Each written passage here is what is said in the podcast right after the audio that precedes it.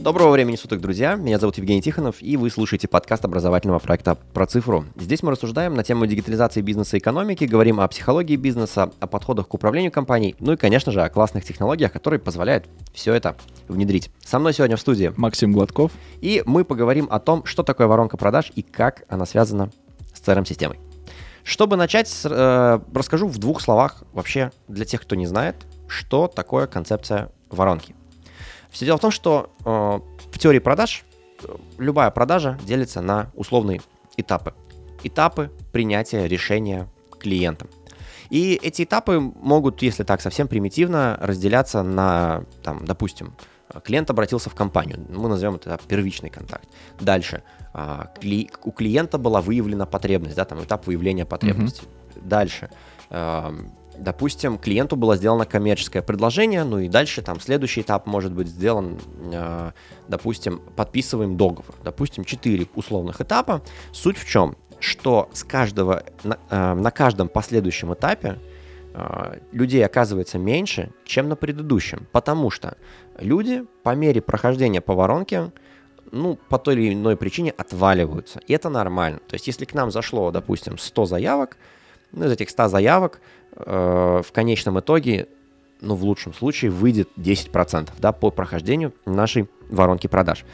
Сама воронка она называется, потому что если нарисовать некую диаграмму, отобразить каждый этап этой воронки, ну, некой э, прямоугольной такой фигурой да. э, и расположить их э, вертикально, то получится, что поскольку каждое количество клиентов в каждом следующем этапе, оно пропорционально, ну не пропорционально, а просто меньше какого-то количества, получится, что как бы форма будет в вороночке. То есть она попадет угу. к, сужению э, по мере приближения к концу э, этой э, воронки.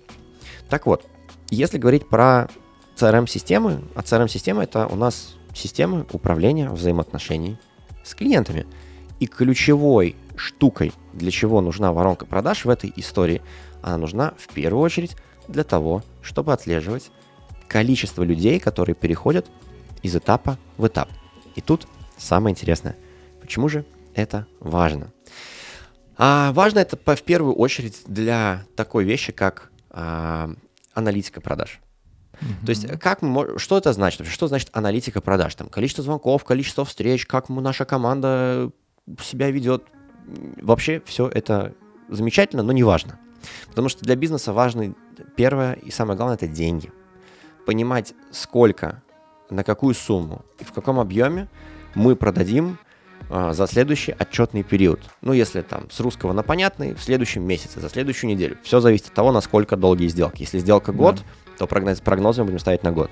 Если сделка там в среднем длится месяц, прогнозы будем ставить на месяц. Если в среднем длится там неделю, понятное дело, что будут на неделю. И как же наша воронка продаж позволяет нам понять, на какую сумму мы можем продать?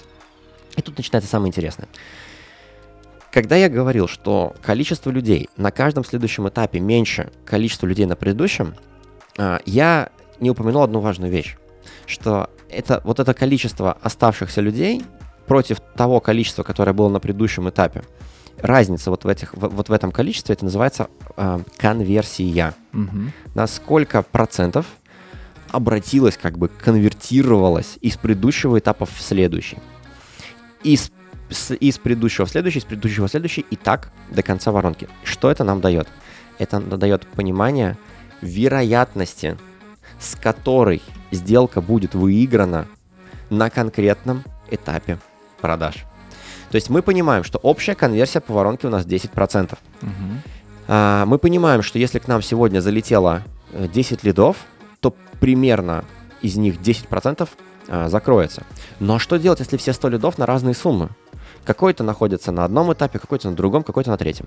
И вот тут нам помогает, а, теория вероятности, и, б, понимание того, сколько людей у нас на каком этапе конвертируется, из какого э, в каком количестве и в каком качестве. И эта история в первую очередь нужна для того, чтобы прогнозировать продажи. И я, честно говоря, за свою карьеру э, очень огорчительно мало видел компаний, которые используют это именно в таком ключе. Хотя это абсолютно банальная и базовая концепция CRM-систем. Систем. Ну, да. С технической точки зрения, Макс, Ну, слушай, с технической точки зрения у тебя отслеживание этапа это по большому счету одно поле, да, в котором у тебя хранится некий этап текущий этого клиента, да, и он просто обновляется по мере его прохождения по воронке. Когда ты говоришь о вероятности, вероятность у нас все равно она какое-то расчетное количество, да, какая-то э, показатель, который мы делаем расчетный, мы его фиксируем и мы просто его используем. Э, там та же сумма сделки у нас есть общая, да, которая у нас там прогнозируемая и так далее, мы ее тоже можем рассчитать. Но, опять же, системы бывают разные, да, бывают более изощренные, когда у нас эти воронки, они начинают расширяться. Ну, например, появляется... например, да, наши любимые строительные кейсы. Да, да, да, там начинаются эти воронки, они могут состоять там из сотни этапов, у них могут быть э, некоторые подворонки, да, когда у тебя есть большая воронка с основными этапами, потом у тебя есть подворонки на разные Э, ну, какие-то группы, этапы. Ну, вот да, у, нас, э, у нас есть э, клиент, э, наша любимая известная компания Технониколь. Э, мы не можем рассказывать все, но можем рассказать что-то, так сказать, приоткрыть завесу. Uh-huh. А, у Технониколя офигительным образом устроена система расчета потенциала. Да? А, ну, понятно, что это коммерческая тайна, каким образом это все устроено, но что коммерческой тайной не является, так это основные принципы, которые, в принципе, прописаны в учебниках по строительству, да, глобально. В чем соль? Э, да, соль очень простая. Да, когда мы получаем некий объект в работу, когда мы начинаем вообще думать о том, что, что с этим объектом будет происходить, и что мы будем там поставлять клиенту и так далее, какие у нас вообще возможности есть. Да, мы создаем в системе наш объект, после чего мы выясняем, на какой стадии строительства находится он, потому что бывает разное, да, это может быть новое строительство, это может быть ремонт какого-то существующего здания, и мы тоже туда можем делать какие-то поставки, да, и на этом зарабатывать деньги. Это может быть какой-то там ввод в эксплуатацию, где тоже требуются какие-то дополнительные э, продукты и так далее. То есть мы начинаем с того, что мы добавили объект, мы к нему добавляем стадию жизни. Появилась стадия жизни, на основе этого мы можем понимать, хорошо, какой у нас тип вообще строения? Тип строения тоже их куча, да, это может быть и жилой дом, и там все что угодно. От этого может зависеть потенциал того, что мы можем поставить вот. на этот объект. Да? И самое важное, потенциал. Да. То есть, по сути, система занимается тем, что, исходя из конкретного этапа строительства, она понимает, что, окей, вот часть здания уже построена, объективно, ну, ты уже не продашь там бетона, ну, да, да. И, и, и вот на, ну, на ту часть, которая уже построена. Да, да, да. И она все, что она делает, она рассчитывает сумму. Угу сумму, который, на которую закроется сделка. Потому что как часто бывает, вот как построена любая система CRM из коробки. Любой потенциал сделки вписывает продавец. Но что продавец делает? Он заинтересован в том, чтобы всегда занизить потенциал. Потому что если он продаст на меньшую, ну, на меньшую сумму, чем был расчетный потенциал, к нему будут вопросы. Конечно. Да, то есть потенциал это потенциальная сумма, на которую мы можем продать. Да, то есть вот Технониколь, он решает эту проблему очень изощренным способом, прям безумно изощренным, но очень точным. То есть техническая реализация зашкаливает, сложность там 10 из 10, да, угу. но можно делать это более простым способом. Да, можно делать это более простым способом. Это, ну, если вот взять из коробочную систему, то просто элементарно, пожалуйста, берешь, вписываешь сумму сделки потенциальную, как ее рассчитать, да? Вот это главный вопрос, как ее рассчитать, при том быть достаточно точным. Э, что мне нравится во всех этих системах по расчету потенциала, э, в том, что чем больше у тебя появляется информация, чем дальше ты продвигаешься по воронке, тем точнее становится вот этот расчет. Это очень круто. Да. Нет такого, что у тебя очень большой разброс идет от первоначальных значений, да, конечно. Да. Плюс э, по мере уточнения у тебя формула так построена, что у тебя этот потенциал, он постоянно как бы сам себя корректирует. Вот, это очень круто.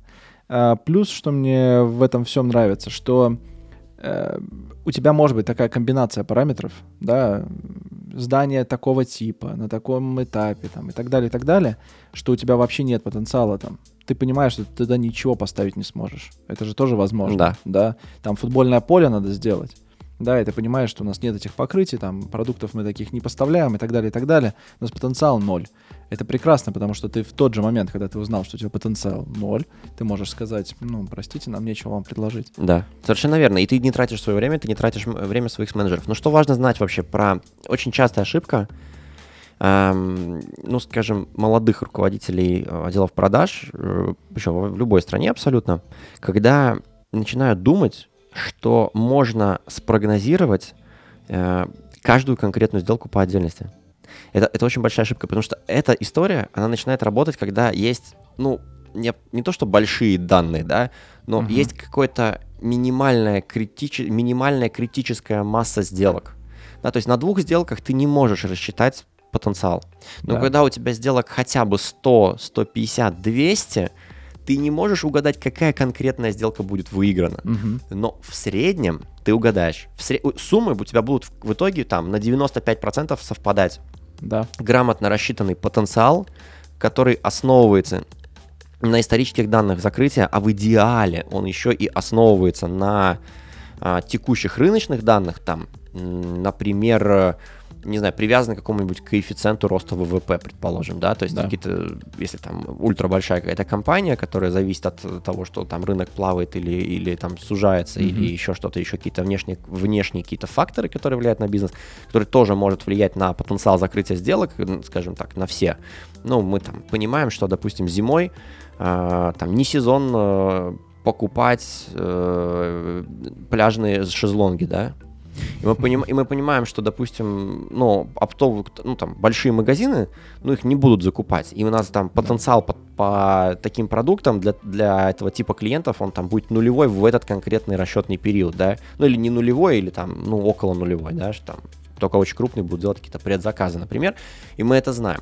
И это будет оказывать влияние на воронку, и мы будем это видеть там заранее. Мгм. Да, то есть, и чем сложнее вот эта система расчета потенциала, тем потенциал точнее, но тем сложнее становится система, тем дороже становится ее обслуживать, и тем хуже сделки начинают прогнозироваться на индивидуальном уровне. Ну да. Парадокс. Парадоксальным образом. Ну да. Кстати, еще момент, когда ты говоришь о потенциале, ты говоришь только о суммах, да? А о потенциале надо еще понимать о датах, потому что э, часто с помощью такой же системы, очень похожей, ты можешь отслеживать и примерные даты тема, завершения, да. понимаешь? Да. Это тоже очень важный момент, потому что таким образом ты можешь прог- прогнозировать, э, да, и там резервировать свои ресурсы и так далее. Ты можешь подключать дополнительных Это сотрудников. Очень хороший пример можно привести, когда э, почему деньги важны не только в объеме, но и во времени. А, допустим, у тебя есть платежи там по обязательствам, по кредитам. У, у- бизнеса, допустим, взял там кредитные деньги под оборот, там, кредитную линию Да. открыл, да. А клиент, там, ты взял, допустим, 50 тысяч, а клиент тебе должен миллион. Ну, все нормально. Мгм. Но клиент бах и берет этот миллион на полгода задерживает. И компания из-за несоизмеримо меньшей суммы, потому что там за полгода там она там 300 тысяч, грубо говоря, начинает быть должна э, кредитору. Кредитор начинает ну, как-то пытаться свои деньги взыскать с э, должника. И происходит ду- дурацкая ситуация, да, что ну, Ну да. На бумаге э, Да, на деньги есть. да, на бумаге По у тебя факту нет. деньги есть, по факту они отложены во времени. И, Да. в принципе, они тебе уже в тот момент, когда тебе их перечисляют, они тебе уже не нужны. Поэтому даты закрытия сделок здесь играют ключевую роль. Потому что можно рассчитать еще другую историю интересную. А, в различных, э, скажем так, азартных играх э, есть так называемая штука, называется run rate. Э, Run rate — это говорит о том, какое, э, какое количество очков ты сейчас э, зарабатываешь, если считать это в долгой, в, долгой э, пересчете на долгую перспективу. Теперь с сложного на понятный. Э, допустим, мы в день продаем на 100 рублей. Так вот, run rate, он позволяет рассчитать, какой у нас будет оборот за, любой период, если мы будем продолжать каждый день продавать на эту сумму. Мгм. То есть, допустим, мы сегодня продаем на 100 рублей, мы в течение, э, допустим, месяца, у нас там 20 рабочих дней, мы там продаем 2000 рублей в месяц, да, и мы понимаем, что у нас run rate 2000 рублей. Как только завтра мы продали на 80, он сразу перемножает эти, ну, это простая такая схема на Да-да-да. пальцах, да, но суть в чем этого run rate, да, его суть в том, что, допустим, ты ставишь себе цели по обороту, там, я не знаю, миллион рублей, и ты ставишь, что там миллион рублей должен быть и каждый месяц а, в конце, до, до конца года. Проходит два дня месяца. Как понять, ты э, находишься, скажем так, на своем, э, на правильном пути или нет? Рассчитываются так называемые ран-рейты. Мгм. И фишка этого ран-рейта в том, что ты понимаешь, что если ты будешь вот делать так и ничего не менять, ты будешь понимать, какой у тебя будет результат еще до того, как он наступит. Это очень хорошая история, потому что она сильно облегчает жизнь. Вот вроде казалось бы, ну что там сложного, да, взять калькулятор, посчитать. А давайте возьмем, посчитаем. По, по количеству сделок rate, посчитаем по суммам rate, по продуктам, по которым мы хотим понимать, да, продать Да, да, да. нужно. И возникает такое, что показателей дофига, да, а ну, как бы каждый по отдельности рассчитать это не проблема. Но чтобы рассчитать их все вместе, у тебя это занимает огромное количество времени. И тут, и тут возникает такая интересная история. Я вот возьму пример оборота. Да, с оборотом это самый, а, наверное, важный run-rate, потому что любой бизнес интересует, какой у него будет оборот в следующем месяце. И тут начинается а, такая история, MRR называется, да, monthly run rate. Его считают, э, ну, примерно одинаково принцип. Ежемесячно. Его считают, да, помесячно. Э, И там история примерно всегда одинаковая. А, Берется э, так называемая ценность воронки, да, pipeline value есть такой английское, э, английский термин. Он означает, что он берет всю воронку, перемножает всю воронку на все возможные потенциалы, да, которые есть, и, он, и перемножает, э, точнее так, суммирует все потенциалы и перемножает на вероятности. Мгм. И, и в конце, вот по всей воронке он получ- получает как бы э, так называемый forecasted pipeline value, да, то есть э, прогноз- пр- прогнозируемый, э, прогнозируемую с- ценность воронки для компании, Да. и просто общая там pipeline value, когда он просто в тупую считает все, все суммы сделок, что если вот настанет... э, Ну, идеальный и- день и- мы и- продадим все. Да, да, да. образно. на, да, на какую сумму мы тебе гипот- э, э, гипотетически можем продать, потому что в принципе, демонстрирует нам а, размер рынка, с которым мы взаимодействуем. Это тоже важный показатель, потому что если мы понимаем, что рынок, там, допустим, м, там, миллион рублей, а у нас общая стоимость воронки 100 миллион, э, допустим, 100 тысяч да, рублей, то мы понимаем, что мы не знаем обо всем рынке.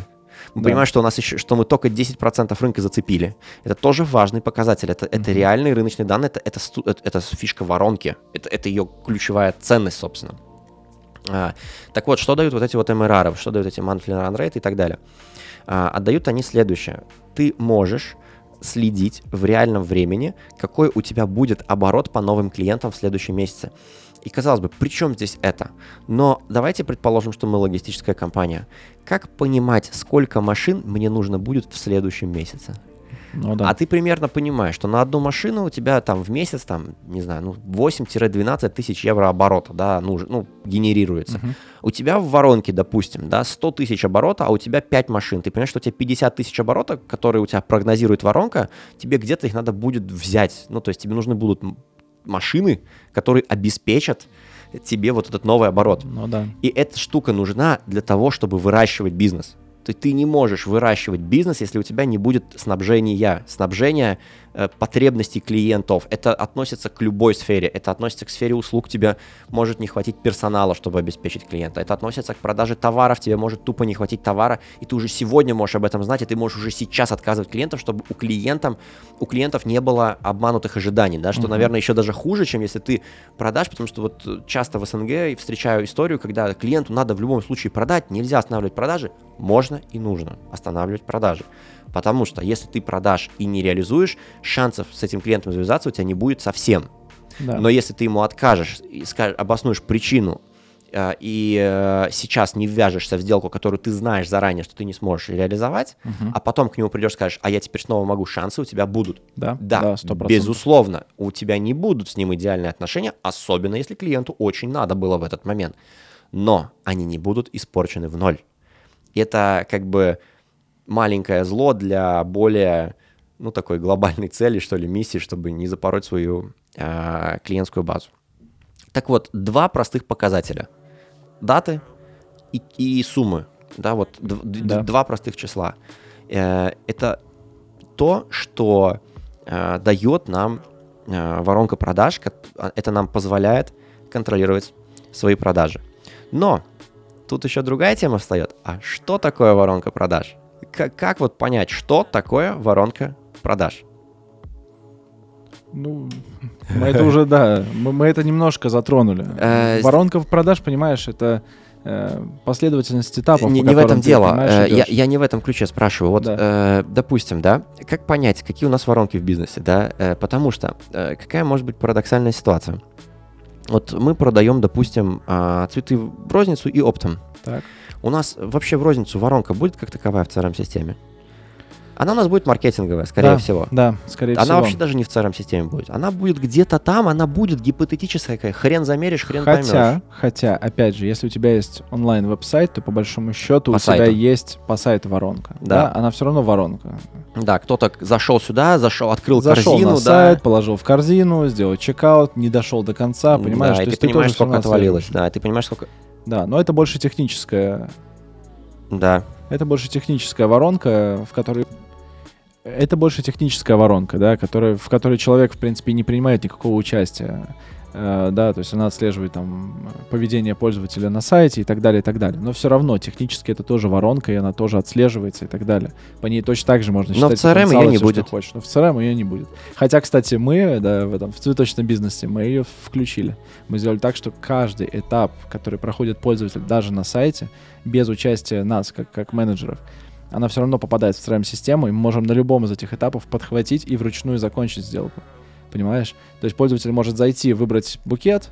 Ну, если он себя как-то идентифицировал.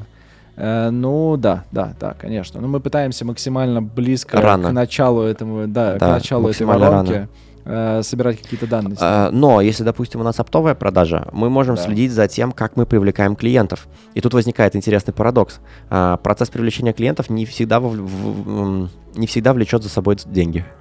Тоже Да, факт. э, Простой пример. э, Оптовая продажа до чего угодно. Вот с, вот с цветами, да, даже оптовая продажа. Ты должен сначала заключить с клиентом договор и выдать ему какой-то, допустим, кредитный лимит. Да. А в этом процессе не будет денег до момента, пока клиент не разместит фактически первый заказ. Это- там не будет воронки. Там будет размещение заказа, обработка заказа и так далее. Да. И забавно, да, как, как вот здесь оценивать потенциал. Э, Ну, здесь другие механизмы. Здесь э, уже вступают в роль э, разные оценки клиентов, да, там оборот компании, отрасль, да, или если, например, у тебя там та же логистика, да, она нужна почти во всех отраслях, которые занимаются передвиж- ну, физическими товарами, да. Мгм. А, там самый, ну, самый забавный, что самый там один из крупнейших клиентов логистики это Amazon, который сам по себе, ну, как бы, Да. товары не, не, не это самое не производит, но продает. А, но в чем соль? А, у тебя будут разные отрасли, и ты понимаешь, что, например, у тебя одна отрасль будет тебе нести больше денег, другая меньше. Поэтому если у тебя, допустим, там два клиента с оборотом 10 миллионов, но один, допустим, там занимается фармацевтикой, у которого маленькие коробочки и маленькие легкие грузики, там, Да. их там на, в одной фуре ты можешь целую страну увезти, да, медикаментов, ну, Мгм. условно, да. А другой у тебя допустим, упаковочные материалы. Ты там один заказ, дай бог, чтобы на фуре увез, да, поэтому, ну, то есть про- всё то, у тебя начинается оценка потенциала клиента, а не конкретной сделки. Ну да, да, все верно. То есть воронки, они могут быть как по сделкам, да, где ты оцениваешь конкретную дату, где ты оцениваешь конкретную сумму, так у тебя воронки могут идти и по а, каким-то целевым действиям. А, ну, одно из примеров целевого действия, например, а, когда, помнишь, такой проект у нас был про косметика, Мгм. и чтобы завлечь клиента, они, ну, их задача продавать косметику. Да, это, Да. это компания, которая э, занималась продажей, ну, занимается продажей профессиональной косметики. А, но что они сделали? У них ключевой целью по воронке э, являлось э, притащить клиента на обучение. И у них успехом считалось, когда клиент пришел на обучение. Там нету денег. Там есть дата, но там нету денег Мгм. там не было расчета, ну, никто не рассчитывал потенциал каждого индивидуального клиента, потому что это мастер, там, ну, там как пойдет, да, это... Хотя по факту там тоже можно рассчитывать, но просто в таком объеме и в таком ключе это не имело никакого смысла, да, и, возможно, никто этим не хотел заниматься. Но соль очень простая. Воронка может вполне себе содержать абсолютно нематериальные цели, что тоже нормально. Да, абсолютно точно. Кстати, еще вот по поводу нематериальных целей. Э, Видишь, мы сейчас рассматриваем воронку все время с управленческой точки зрения. Да, мы хотим знать, а какие суммы нас да, ожидают, мы хотим прогнозы делать, даты, ресурсы и так далее, и так далее. Это все управленческие вопросы. Другой вопрос э, это операционка. Да? Надо не забывать, что часто воронка, она помогает там, нашим менеджерам да, или каким-то внутренним системам или кому-то получать некие инструкции, а что же сейчас делать по этой конкретной сделке. Да? Если у нас описаны этапы, если у нас описаны конкре- конкретные инструкции, что мы на всех этих этапах делаем с этим конкретным клиентом, то с помощью воронки мы можем дать нашему менеджеру инструмент для работы. Это тоже очень важно, чтобы не было хаоса. Знаешь, в чем здесь проблема всегда обычно втыкается? Да. Проблема в том, что большие дяди, руководители, не, не считают важным думать о том, что должны делать их подчиненные. Я много, много, много раз сталкивался с такой историей, когда мы пытаемся прописать воронку, а ребята, ну вот эти большие дяди, особенно кто не поднялся с низов, они Да. вообще не вдупляют, что там происходит. Ну, они, такие, да. а, они такие, а почему я должен думать, на каком этапе, это, типа, что он должен делать, это же сотрудник, вот пускай он и делает, пускай вот он и думает. Ну, во-первых, э, явно CRM это не для этой компании, если там такие руководители есть, но э, это, это, это обычно именно сложность внедрения воронки, когда там крупная организация вот с такими вот многоуровнями слоями. Ну, Обычно надо- это знают именно сотрудники. Да, понимаешь? но, ну и надо не забывать, что для этого, в принципе, роб нужен, да, как бы все равно есть некая... Руководитель отдела продаж, да. Да, руководитель отдела продаж, как бы все равно это входит в его спектр обязанностей. Он должен, э, скажем так, подготовить эти инструкции, он должен э, обеспечить ими сотрудников, а, провести обучение там и так далее, и так далее. То есть, ну, работа это его, в принципе, А заключается. Вообще, я э, вот работая в компании Sender, а, понял одну Да. интересную историю. Я наконец-таки до меня дошло, кто должен заниматься. Вот ты сейчас сказал подготовить инструкции, а, подго- обучить персонал, Так, и до меня наконец-таки дошло, кто должен этим заниматься. Есть такая э, служба, э, которая называется Sales Operations. мгм. Операционка в продажах. Ну, вроде нормально, да? А, я теоретически, теоретически видел такое в многих компаниях. То есть теоретически так, смотришь документы, смотришь процессы, процедуры, все это есть. Мгм. Просто называется по-другому, да, там называется, я не знаю, там, отдел клиентского сервиса это может называться, это может называться там проектно-расчетный центр. Ко- Короче, названия разные, но конкретно вот именно sales operations, то есть операцион, продажный, опер- э, как это даже назвать-то, перевести, это операционка в продажах, я не знаю, продажная Ну, операционка, да. В чем суть sales operations вот этого вот функции, да, как такой? Почему это может быть даже один человек, если компания маленькая? Его задача следить за работоспособностью CRM-системы, чтобы она была всегда в порядке, чтобы все, по всем сделкам были проставлены суммы, даты, чтобы она все было актуально, чтобы не висело там, допустим, сделок без задач. Его задача следить, чтобы персонал знал, как пользоваться CRM-системой, да, чтобы Да. понимал.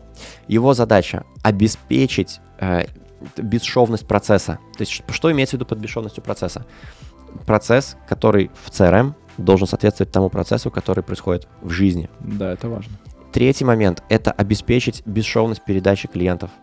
То есть вообще больная тема у селзов — это повсеместное нежелание работать с клиентом после того, когда клиент тебе занес бабок.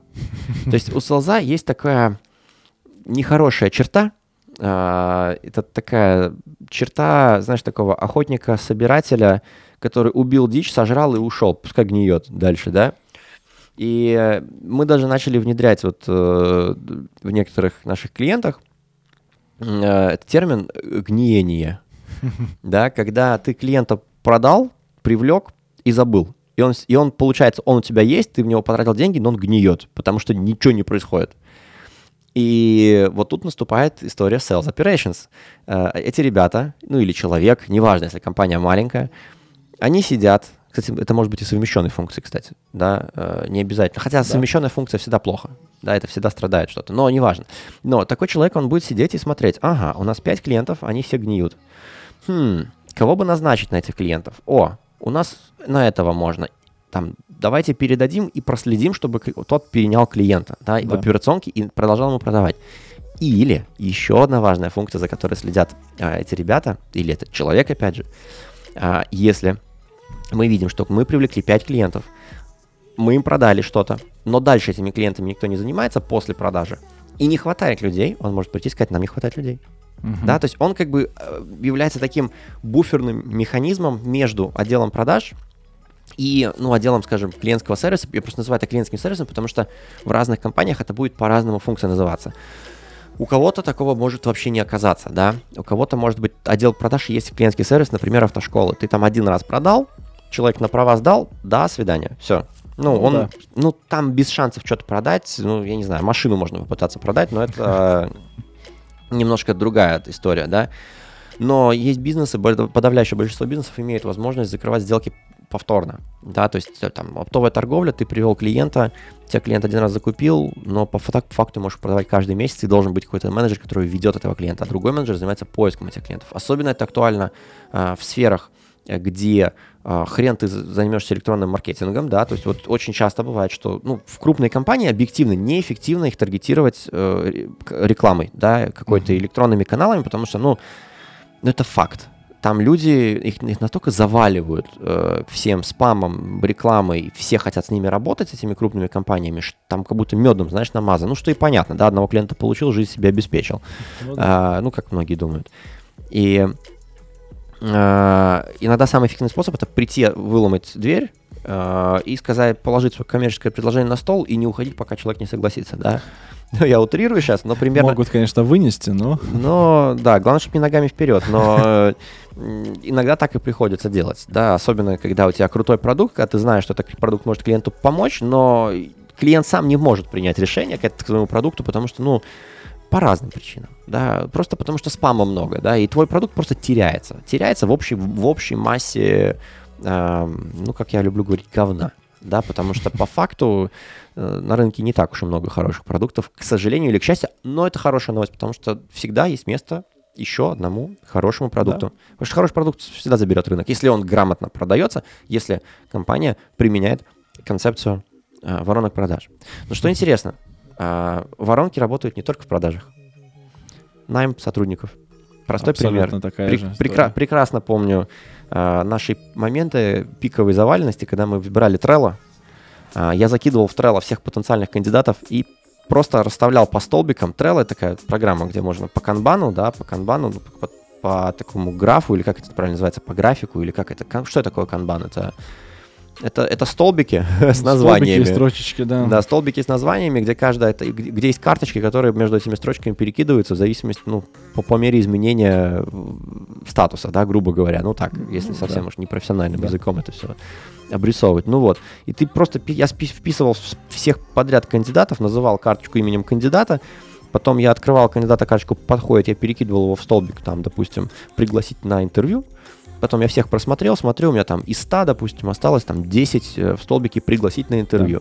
Да. Я 10 приглашал, из них один не ответил. Сразу нафиг, да, 9 отлично уже приглашены на интервью. И так далее, и так далее. У меня там в итоге получалась воронка привлечения там сотрудников, кандидатов. Такая же история может быть там с выполнением заказов. Только у тебя все равно будет воронка, да, если там взять э, дол- какой-то долгий период, у тебя все равно какая-то часть заказов будет отменяться на каком-то этапе. Да, конечно. Вот, и тебе просто важно отслеживать этот статус, да, то есть люб, любая история, где важно отслеживание статуса, всегда есть воронка, и всегда можно с этой воронкой что-то делать. Всегда на каждом этапе воронки можешь какие-то параметры изменять, смотреть, проверять, прогнозировать и как-то пытаться повлиять на всю эту историю. Кстати, что еще хорошо в воронке, ну, это как бы в физическом, да, предмете и в такой воронке, э, что у тебя, в принципе, всегда есть некий один большой вход, есть одно какой-то очень маленький выход. Да. Да, соответственно, у тебя есть направление в этой воронке. Это хорошо. Ты понимаешь, что в большинстве случаев, бывает, конечно, из ряд вон выходящие какие-то случаи, но в большинстве случаев эти этапы будут идти линейно. Да, там могут быть какие-то ответвления в каких-то. Ну, они скорее на самом деле всегда будут идти линейно, если хорошо вот, подумать. Да, но они всегда все равно идут линейно, идут от большего к меньшему, и это очень хорошо, потому что это все прогнозируется, да, и этим управлять легче, и плюс у себя внутренне в команде проще понять вообще, что мы делаем, как мы делаем, да, и процессы эти оптимизировать. Потому что бывают еще такие ситуации, когда ты, смотря на то, как, э, как твои клиенты проходят по воронке, ты понимаешь, что есть некоторые этапы, которые, например, лишние, или они неэффективные. Ты видишь, что очень большое количество клиентов у тебя отваливается да, на каком-то конкретном переходе с одного этапа на другой этап. Ты понимаешь, что значит здесь что-то не так. Значит, и там есть какое-то вот трение, которое надо устранять. И тогда ты можешь сконцентрироваться на этом и начинать оптимизировать. Это тоже важно. Если бы у тебя была как бы воронка, это просто описание этапов, но при этом они были бы в хаотичном порядке, да, и по большому счету не было бы структуры, ну, там не было бы возможности ничего. Там есть еще другая сторона медали. Ты не сможешь увеличить, допустим, экспоненциально количество сотрудников. Если у тебя вот такой хаос происходит, да, у тебя там работает 5 человек. Но эти пять человек плюс-минус понимают интуитивно, что происходит. Но ты добавишь еще пять да. человек, и никто ни хрена понимать не будет. И эти оставшиеся пять будут страдать, потому что им нужно будет тянуть этих новых пять. А если у тебя есть понятная воронка продаж, приходит новый сотрудник, ему говорят, все, забивай воронку. Он говорит, что мне делать? Ну вот смотри, первый этап это, ну, там, потенциальный клиент. Ну найди его, забей первый этап Бах забил первый этап. Он что дальше? Он говорит, ну смотри, у тебя следующий этап какой? А, позвонить. Ну позвони. Понимаешь? И все. И получается, ну такая банальная вроде вещь, по- понятная, но у тебя появляется, ты можешь сравнивать один с другим. Да. Ты четко видишь, да бог с ним, там один делает 200 звонков в день, да, а а результатов ноль. Мгм. Все, тебе, понимаешь, тебе сама ценность звонка, она нулевая. А, Да. Понимаешь, что ты хоть 400 делать звонков в день, да, если у тебя результаты ноль, то, то они у тебя ноль. Что очень часто я вижу, как отделы продаж именно там специализируются на замере активности, но не специализируются на замере результатов. Такое тоже бывает, да. Ну или там, или другая крайность, когда э, следят только за результатами воронки. Мгм. Да, то есть смотрят только за конечным фактом оборота, но только проблема в том, что это свершившийся факт. Это, по сути, ретроспективный см- Да-да-да. смо- прос- просмотр. А, ну, посмотреть, а что же у этого человека в воронке сейчас, чтобы понимать, что через месяц у него ничего не будет. Да? Это тоже такой важный момент, что воронка, она позволяет это сделать. Тут еще один ма- немаловажный фактор, когда мы говорим про CRM-системы и воронки. А, вроде банальная, тупая вещь, но не во всех CRM-системах есть возможность нормально построить воронки. Я не буду называть конкретные бренды, но есть большая американская компания, которая делает много разных продуктов, Мгм. сделала CRM-систему, в которой невозможно построить нормальные человеческие воронки. И почему, я не понимаю, почему, если честно, так, так, так она сделала. Зачем такое усложнение и кому вообще такие системы э, могут быть нужны, хотя ими пользуются и вроде как какие-то результаты приносят, да? А знаешь почему? Кстати, я знаю. Потому что есть ряд компаний, которые подстраивают crm под себя, ну, то есть под реальную какую-то ситуацию свою. А бывают другие компании, которые просто подстраивают свои процессы под ту crm которую они выбрали. Это, конечно, большая глупость, и так делать нельзя.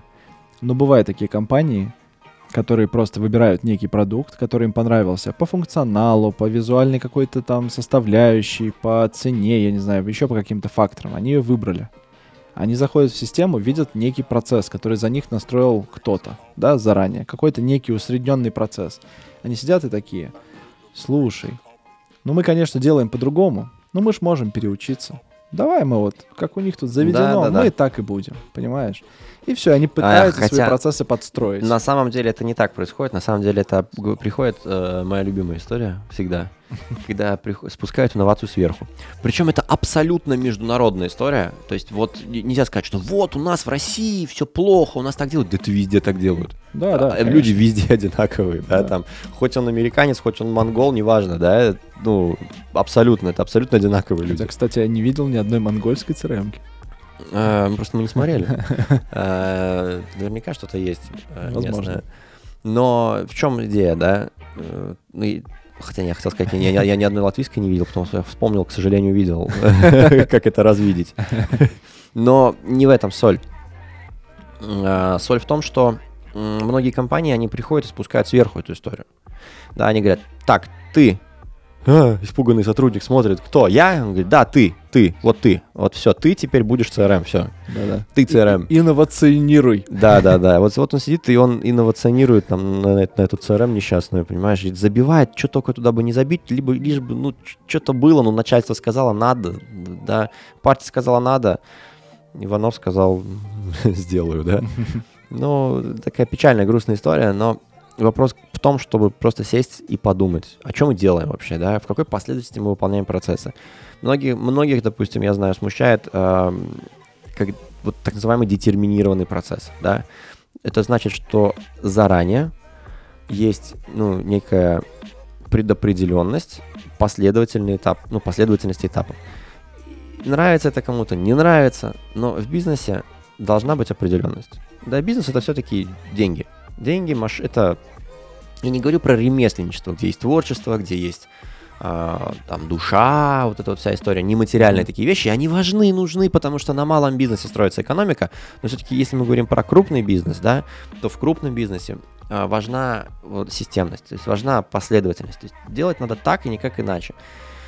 Мне очень нравится, как, еще раз повторюсь, моя любимая компания на сегодняшний день Sender делает э, с процессами, когда есть два процесса э, и надо выбрать, ну, когда есть два или три как- каких-то процесса, э, которые выглядят по-разному, они берут так, что у них общего? А, ну, у всех есть вот этот признак, они убирают нафиг три процесса, оставляют один. Мгм. Да, он может быть где-то нелогичен, в каких-то ситуациях он не подходит, но в принципе, в среднем подходит. Да. И что они получают взамен? А взамен получают полную прозрачность, понимают, на каком этапе какой процесс находится. И что самое интересное, потом компания подстраивается, и даже рынок умудряется подстраиваться под этот процесс, потому что всем так проще. Потому что ты всегда получаешь гарантированный результат на выходе. Ты понимаешь, что чтобы пройти этот процесс, ты должен сделать это, это, это, это. И, и всегда одинаково.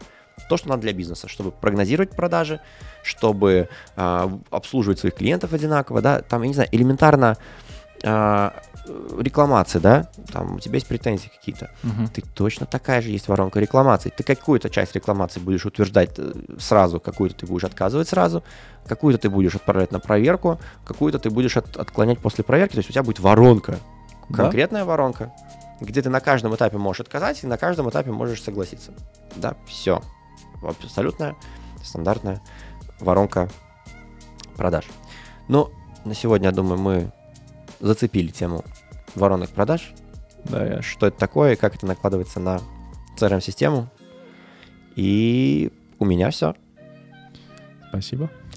До скорых встреч. Вы слушали подкаст образовательного проекта про цифру. С вами был Евгений Тихонов. И Максим Гладков. До скорых встреч. Пока. Всего хорошего.